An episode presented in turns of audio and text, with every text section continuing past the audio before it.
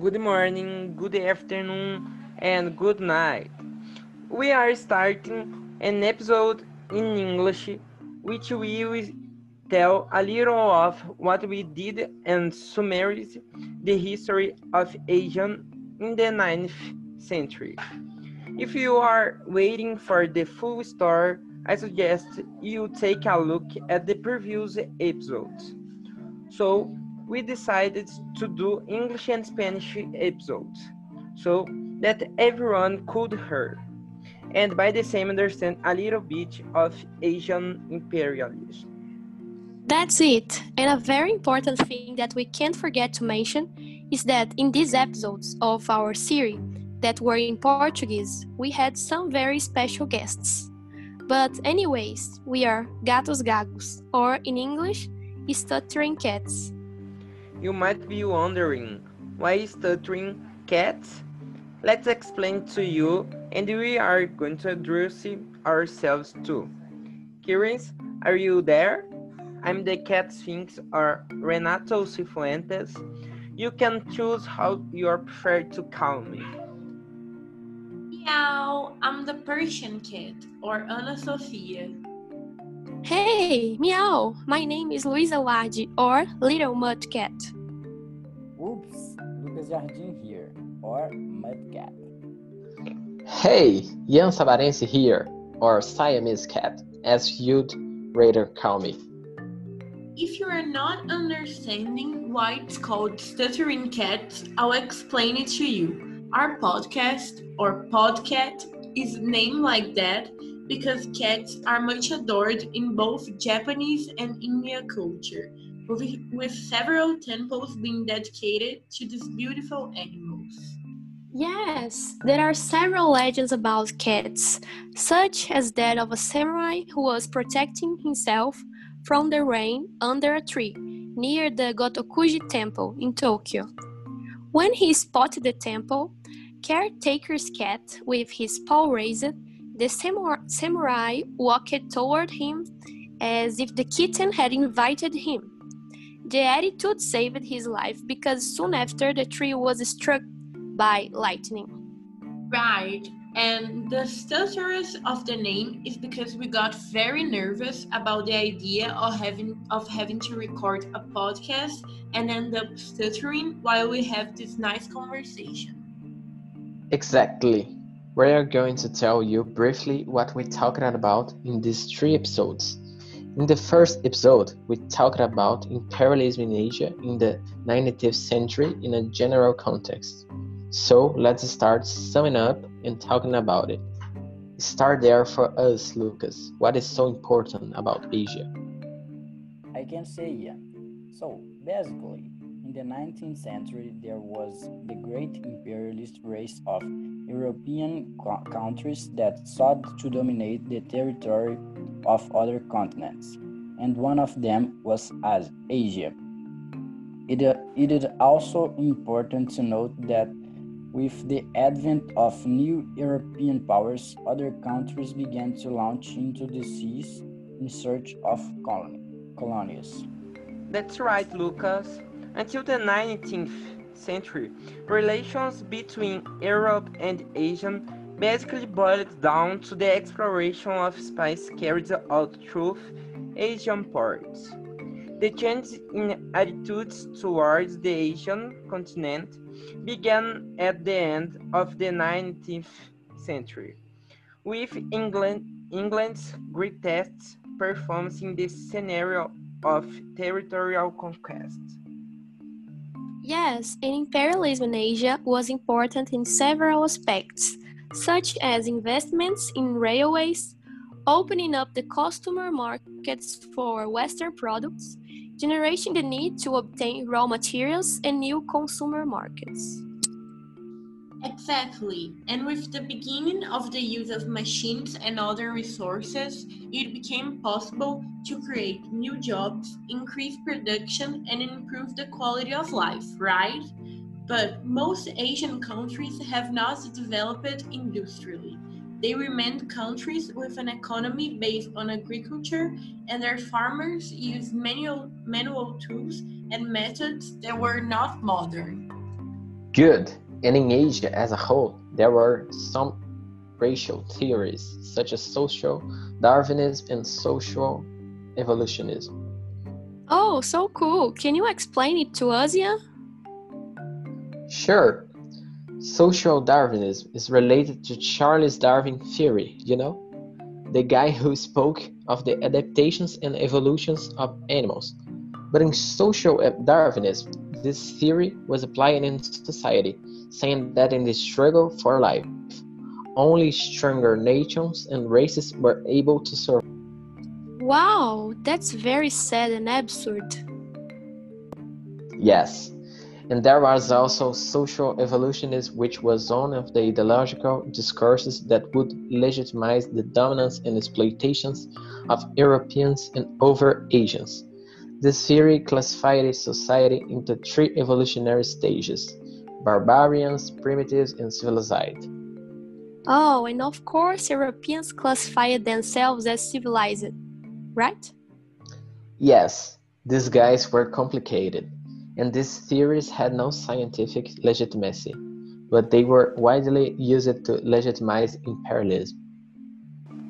And it is very important that we also say that European imperialism was one of the main responsible for the erasure of a good part of Asian culture.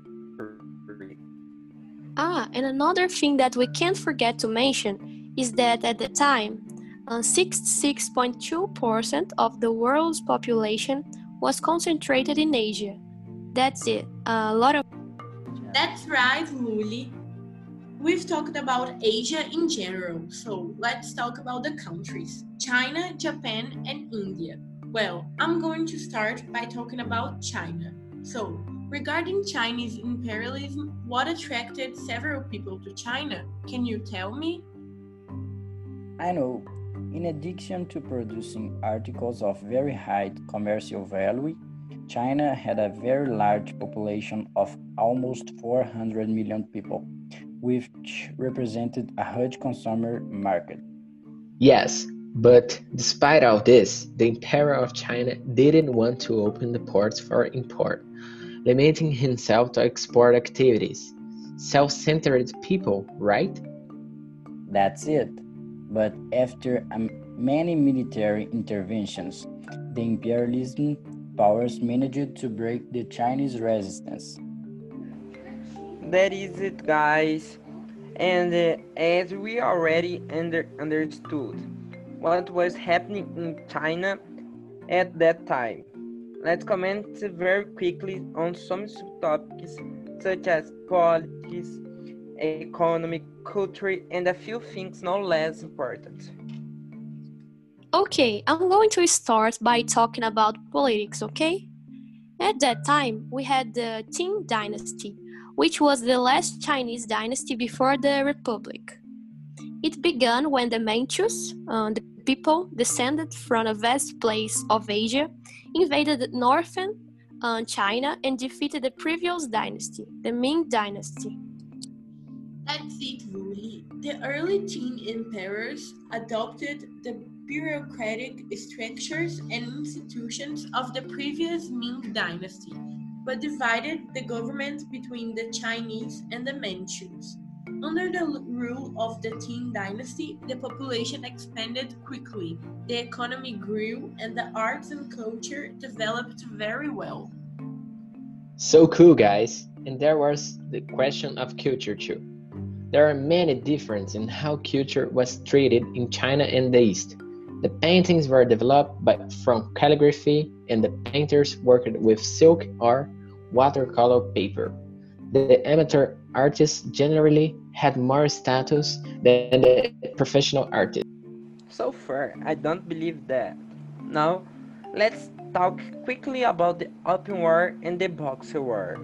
The Opium War was an armed conflict between Britain and China and had as its main motive the opium trade, which is a drug with analgesic effect. Right, and the Boxer War was a conflict in China between 1899 and 1900, where a violent nationalist uh, group fought against the presence of foreigners on its territory. That's it. From China, that was it. In this episode, we have the special participation of, of the teacher Emiliano Unger. His social networks are in the description of the China podcast. Well, now let's make a summary of Japan and India, okay? Right, Anna.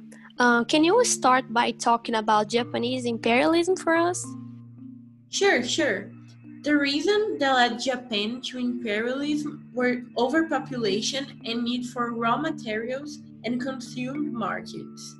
At that time, Japan had between 30 and 45 million inhabitants.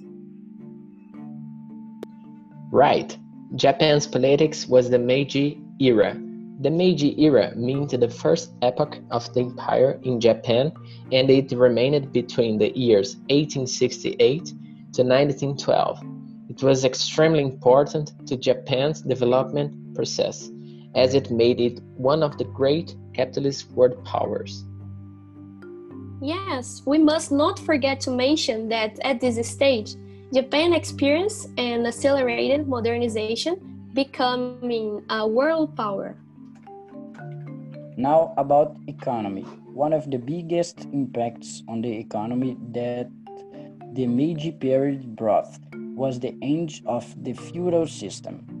With a flexible social structure, the Japanese people were able to advance the hierarchy of society more easily, making the industrial sector grow significantly, helping to transform Japan into a major military and economic power in the next century. Good. Are we going to conclude Japan with the Sino-Japanese War? Let's go. Um, then this war took place at the end of the 19th century and resulted in Japan and China fighting for influence over Korea. At the end of the war, the Japanese won and secured control over Taiwan. Um, the Japanese population was smaller than China's population, and they won. The guys were good.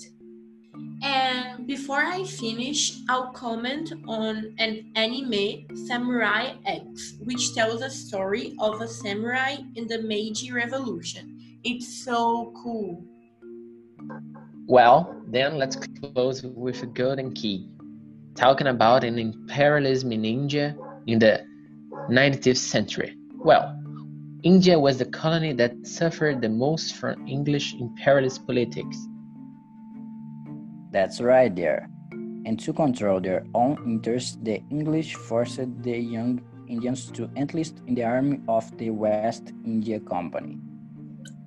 Um, these soldiers there became known as Sipayus, and they had as their main objective to ensure safety for the transport and marketing of products from England. Well, the population of India in the 19th century was already much larger than in Japan and ranged from 250 million to 300 million inhabitants. A lot of people, man. As for the economy, India had a poor economy among developed countries and were unable to feed its rapidly growing population and they had a workforce, workforce often illiterate, disqualified, and industrial growth was paralyzed. Sad, right? But is that thing? The economy generates an impact on everything, right? That's so sad, Lucas. Now, let's go back to the part of the Sipayus. Start there for us, Luli, talking about the Sipayus revolt. Okay, Anna. Uh, as Lucas said, that the English forced the Indians to enlist and such, and they became known as Sipayus. So, the number of the Sipayus was all increasing and reached 200,000 members. That's right. In fact, these many soldiers contributed to then architecting a movement against the, against the settlers, even though they had a superior military power. One of the reasons for the conflict was the fact that the cartridges of the English weapons were coated with animal grease. And with the explosion of the movement, several English officers were persecuted and murdered by the members of the Sipayos. The leaders of the movement were against the political and economic administration of the English. But the English weren't going that ship, right? Of course not. So they resumed it, and a lot of blood was shed there. Yes, and with that, the Viceroy put an end to the policy of annexation, uh, established, uh, established religious tolerance, and admission of Indians to public service. Finally, Queen Victoria became the Empress of India in 1877. True. There's even a movie that talks about it and it mentions the Queen. Its name is Victoria and Abdul. Watch it, it's very nice. Um, but unfortunately, our episode in English has come to an end. Um, don't be sad. It was a, a great pleasure to be an international stutter cat for you. I hope you enjoyed it very much. A kiss and a cheese for you. XOXO. Bye.